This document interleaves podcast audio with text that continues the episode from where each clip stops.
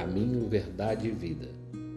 Psicografia de Chico Xavier, ditado pelo Espírito Emmanuel.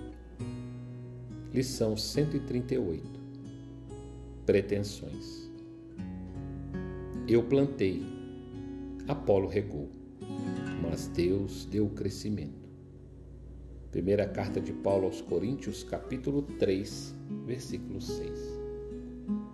A igreja de Corinto estava cheia de alegações dos discípulos inquietos.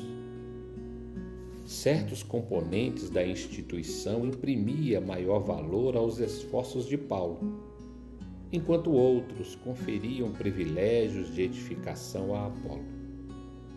O advogado dos gentios foi divinamente inspirado, comentando o assunto em sua carta. Por que pretensões individuais numa obra da qual somos todos beneficiários do mesmo Senhor?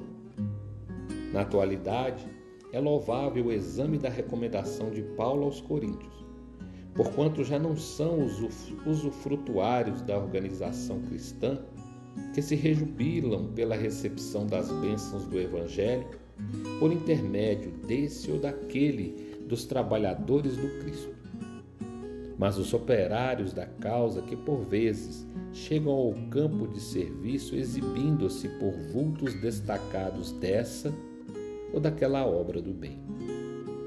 A certeza de que toda boa dádiva vem de Deus constitui excelente exercício para todos os trabalhos comuns. É interessante observar como está sempre disposto o homem a se apropriar de circunstâncias que o elevem no alheio conceito com a facilidade. Sempre inclinado a destacar-se no círculo do bem, que ainda não lhe pertence de modo substancial, raramente assume a paternidade dos erros que comete. Essa é uma das singulares contradições da criatura. Não te esqueças, o serviço é de todos Uns plantam, outros adubam. Vive contente no setor de trabalho confiado a tuas mãos ou à tua inteligência e serve sem pretensões.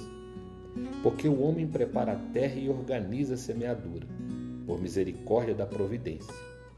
Mas é Deus quem põe as flores nas frondes e concede os frutos segundo o merecimento.